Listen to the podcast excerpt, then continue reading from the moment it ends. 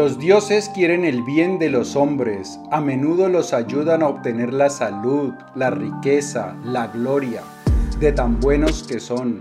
Marco Aurelio. La filosofía estoica es muy conocida por ser una filosofía que nos ayuda a aguantar, a soportar los golpes del destino, pero también es una filosofía que nos ayuda a prosperar, a obtener triunfos, a disfrutar de una vida espléndida. ¿Cómo lo podemos hacer? ¿Qué es lo que nos dicen los estoicos que debemos hacer para poder disfrutar de una vida maravillosa? No solo soportar los golpes de la vida, sino también prosperar. Pues de eso vamos a hablar en este episodio de las Notas del Aprendiz. Te voy a contar cuál es la práctica que tienes que controlar si tú dominas esta práctica, podrás ver cómo tu vida empieza a cambiar de inmediato y disfrutarás de una vida maravillosa, llena de satisfacciones. Y como esto de vivir satisfactoriamente no solo es importante, sino que también es urgente, empecemos ya mismo. Bienvenido a las Notas del Aprendiz, el lugar que está destinado a ti, a darte todas las ideas y todas las herramientas que necesitas para que te conviertas en tu más extraordinaria versión y para que de esta manera vivas la vida extraordinaria, la que siempre has soñado y la que naciste para vivir. Porque, escúchame bien, gladiador y gladiadora, tú no naciste para vivir, mm, mm, mm. no, no, no, no, tú naciste para brillar y ser feliz. Mi nombre es Pablo Arango y si esta es la primera vez en las notas del aprendiz, por favor, considera suscribirte para que no te pierdas ninguna de estas valiosísimas ideas.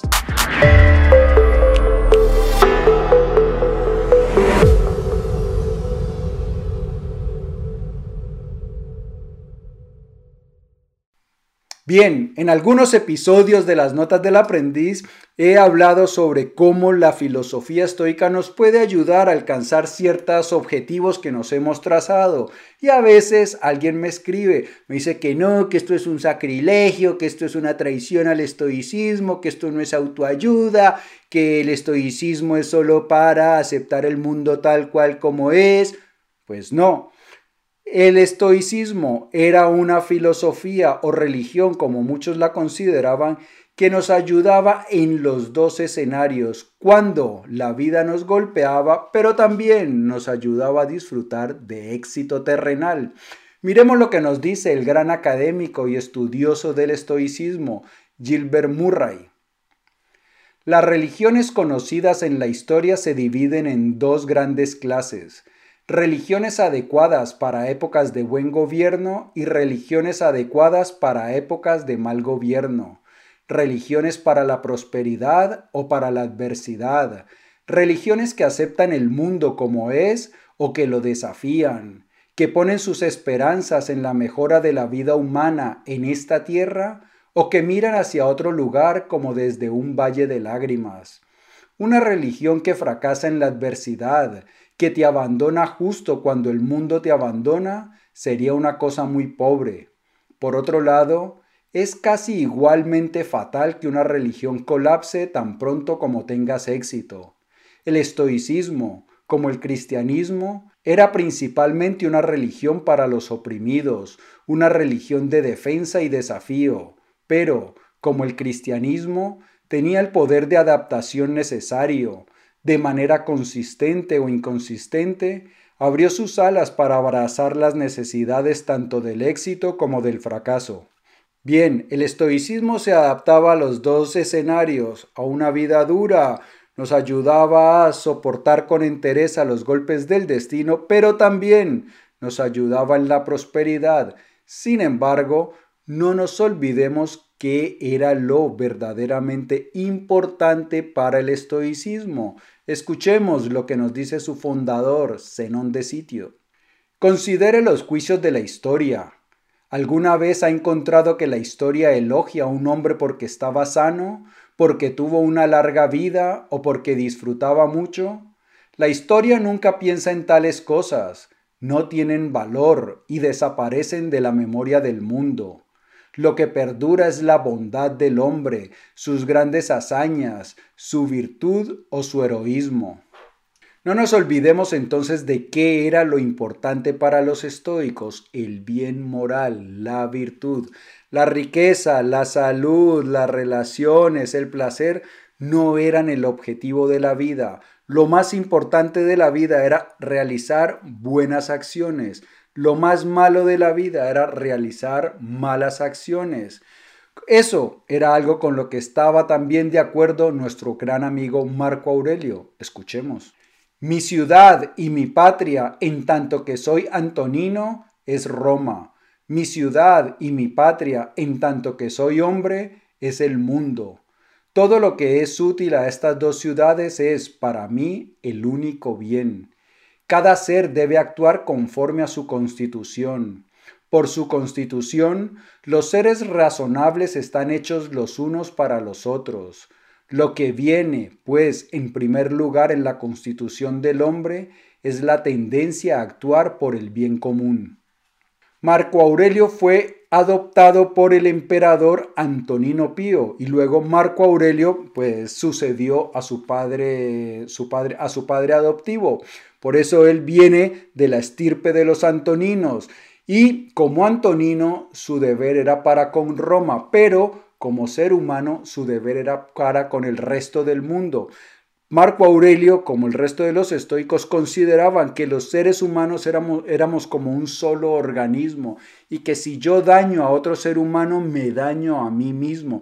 Entonces, para los estoicos, lo principal era hacer el bien a los seres humanos, procurar que todas nuestras acciones tengan ese objetivo. Pero claro, habrá gente que dice, no, pero es que a mí lo que me gusta es la riqueza, el placer, eso de hacer el bien no se lleva, eso no está de moda. Pues Zenón también nos decía cosas muy importantes a ese respecto. Si el interrogador no estaba del todo satisfecho, Zenón usaba otro argumento. Le pedía que se respondiera honestamente a sí mismo. ¿A usted realmente le gustaría ser rico y corrupto?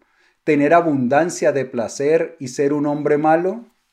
Porque es que muchas veces eh, nos quejamos de que, ah, mira esas personas malas cómo se la pasan de bien, parece que no hay justicia. No, sí hay justicia. Esto es algo que los estoicos sabían y que muchas otras tradiciones espirituales también saben, especialmente el cristianismo y el budismo, que son las que más conozco, también lo sabían. Y es que cuando uno obra mal, cuando uno tiene la intención de dañar a alguien, se daña a uno mismo, mancha su interior. En nuestro interior vive nuestra alma, que es nuestro verdadero ser, que es de la misma calidad, de las mismas cualidades de el ser universal, de la conciencia universal, de Dios. Y entonces, en ese hogar de Dios, cuando nosotros tenemos la intención de obrar mal, pues manchamos la casa de Dios y eso es suficiente castigo. Puede parecer que las personas que obran mal se la pasan muy bien y que no les importa, pero no, esas personas cargan con una culpa que no deja que su vida sea agradable, que su vida sea satisfactoria. Por eso Zenón preguntaba eso, ¿tú de verdad quieres ser rico y corrupto, tener placeres y ser un vicioso? No, eso no puede ser así. Porque además también hay algo muy importante. Nosotros no estamos solos en el mundo. Según los estoicos, el mundo es regido por una fuerza benevolente que nos ayuda, que no es indiferente a lo que nos pasa. Los dioses vienen en auxilio de los hombres de todas las maneras posibles, a través de sueños, de oráculos y, sin embargo, los auxilian en cosas que no tienen importancia más que a los ojos de los hombres. Los dioses quieren el bien de los hombres, a menudo los ayudan a obtener la salud, la riqueza, la gloria de tan buenos que son. Es decir, los dioses, la conciencia universal, o Zeus como lo llamaban, eh, eran benevolentes con los hombres, son benevolentes con los hombres, quieren lo mejor para los hombres y en muchas ocasiones los ayudan. Pero ¿de qué depende esa ayuda? Pues Marco Aurelio también nos cuenta qué es lo que debemos hacer para obtener la ayuda de los dioses. Todo lo que ocurre ocurre justamente. Si examinas esto con atención, descubrirás que es verdad. No digo solo que esto ocurre por consecuencia necesaria, sino que esto ocurre según la justicia, como si esto lo produjera alguien que atribuye a cada uno su parte según su mérito. Bien, Marco Aurelio aquí lo que nos dice es que el mundo no es tan injusto, que si tú obras bien vas a recibir cosas buenas. ¿Qué ocurre? Y esto es lo más importante, lo que tienes que controlar. Esta es la clave para obtener grandes cosas en la vida y es purificar tu mente, eliminar de tus pensamientos el egoísmo, la envidia, el rencor, la ira todas las actitudes, todos los pensamientos negativos debemos eliminarlos. Porque si nosotros eliminamos todas esas actitudes poco saludables, pues no vamos a realizar actos malvados.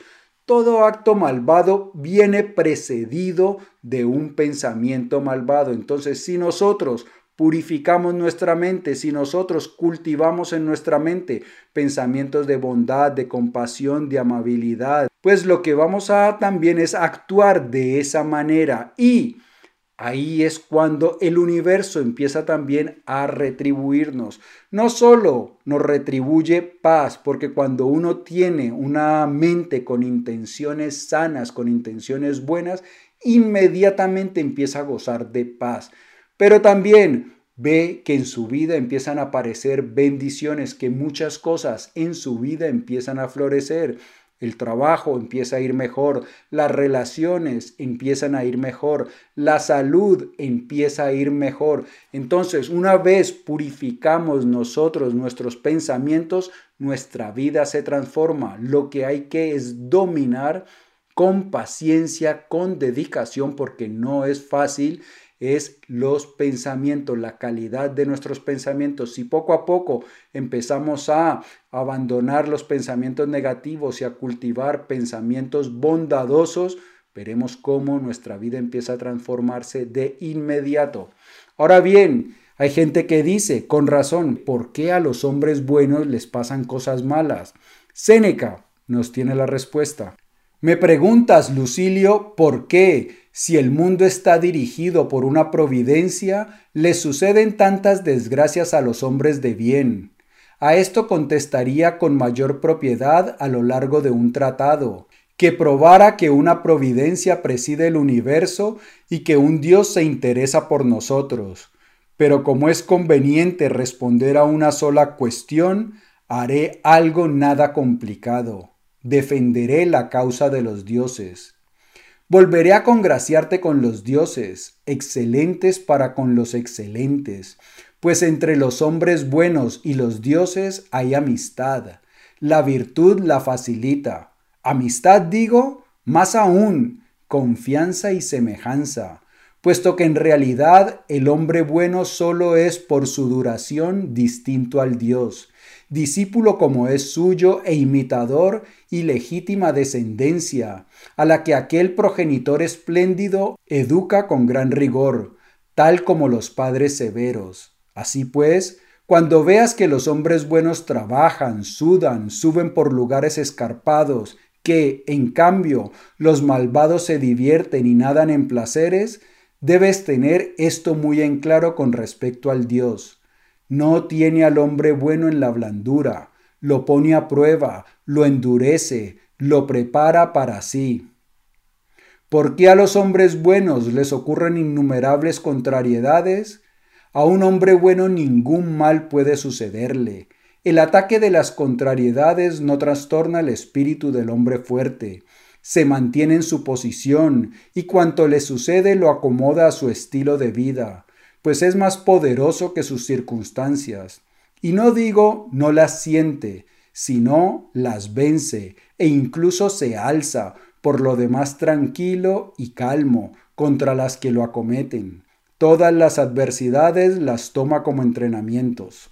Bien, para los estoicos la justicia divina era una justicia formativa, educativa. Nosotros vamos al gimnasio y estresamos, ponemos a prueba nuestros músculos para que crezcan y se fortalezcan. Eso es, según los estoicos, lo que hacen los dioses con los seres humanos de bien. Les mandan dificultades para que crezcan y se fortalezcan. Para los dioses su principal preocupación es nuestro desarrollo espiritual y si nosotros vivimos en la blandura, en la comodidad, jamás vamos a ver de qué somos capaces. Si no somos puestos a prueba, jamás podremos saber hasta dónde podemos llegar. Entonces los dioses nos mandan pruebas a todos para que las superemos y vamos formando un carácter fuerte, un carácter noble, un carácter poderoso. Los dioses no nos quieren como seres que se vienen abajo a la primera, no, ellos nos quieren fuertes, capaces de hacer frente a las vicisitudes de la vida. Así que ya lo sabes, ¿qué es lo que tienes que hacer para que en tu vida aparezcan bendiciones y muchos logros? Purifica tu mente, trabaja por el bien de, de los otros seres humanos. Y esto es algo que la mayoría no comprende. Si yo hago el bien, voy a obtener muchas cosas a cambio. Si yo en mis relaciones me preocupo por hacer el bien, por ser noble con las personas que me rodean, voy a ver cómo esas personas no son indiferentes. Puede haber uno que otro que se comporte mal, pero la mayoría de personas van a querer mi bienestar, van a ser recíprocos hacia mí. Entonces, purifica tus pensamientos y realiza buenas obras. Ya verás cómo tu vida florece de inmediato. Amigo mío y amiga mía, si el vídeo te ha gustado, dale por favor dedito arriba. Te invito a que lo compartas para que me ayudes a que hagamos viral la sabiduría. Antes de marcharte, no olvides suscribirte y por aquí te quedan otros episodios de las notas del aprendiz cargados de ideas maravillosas. En ti pienso todos los días en cómo te ayudo a crecer más grande y amar más rápido. O es al contrario. Por eso, nos vamos a ver pronto. Chao.